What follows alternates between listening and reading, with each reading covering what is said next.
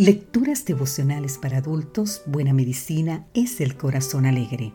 Cortesía del Departamento de Comunicaciones de la Iglesia Tentista del Séptimo Día Gascue en Santo Domingo, capital de la República Dominicana. En la voz de Sarat Arias. Hoy, 14 de julio, Karoshi. Leemos en el libro de Éxodo capítulo 35, versículo 2 Seis días se trabajará, pero el día séptimo os será santo, día de descanso para Jehová. Cualquiera que haga en él algún trabajo, morirá. Un joven de 29 años, trabajador en el departamento de embalaje de una gran empresa de periódicos japonesa, falleció súbitamente en su puesto de trabajo como consecuencia de un ataque al corazón.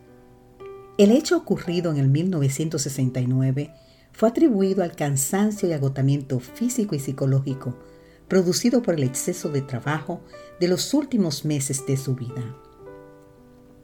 Se trata del primer caso conocido de karoshi, que en japonés significa muerte por exceso de trabajo, y describe el fallecimiento por derrames cerebrales o ataques cardíacos que pueden ocurrir en personas que han realizado más de 80 horas de trabajo adicionales al mes. Todos hemos escuchado decir que el trabajo es salud, pero ¿será que cuanto más trabajamos, más salud obtendremos? Hágase esa pregunta. En una sociedad en la que se valora la producción y el rendimiento, las personas que trabajan exageradamente suelen ser admiradas. Sin embargo, el desgaste producido por el estrés crónico laboral tiene una importante relación con los problemas de salud. La tensión, presión o ansiedad que caracterizan muchas veces el trabajo pueden desencadenar problemas físicos como gastritis, tensión muscular, espasmos, dolores de cabeza, falta de energía, insomnio, entre otros. Y en condiciones extremas puede culminar en karoshi. En pocas palabras, el trabajo en exceso destruye la salud y también la vida. Para proteger la salud contra este pesimismo exceso, necesitamos aplicar, en primer lugar, la regla de la temperancia. Si se trabaja de manera responsable durante el día, las horas de la noche debieran ocuparse para descansar y disfrutar con los seres queridos. Diariamente necesitamos dormir entre 6 y 8 horas, en un lugar oscuro y ocupando preferentemente las primeras horas de la noche. De esa manera favoreceremos las secreciones de melatonina, una neurohormona que de forma natural segrega al organismo y que contribuye con un sueño reparador.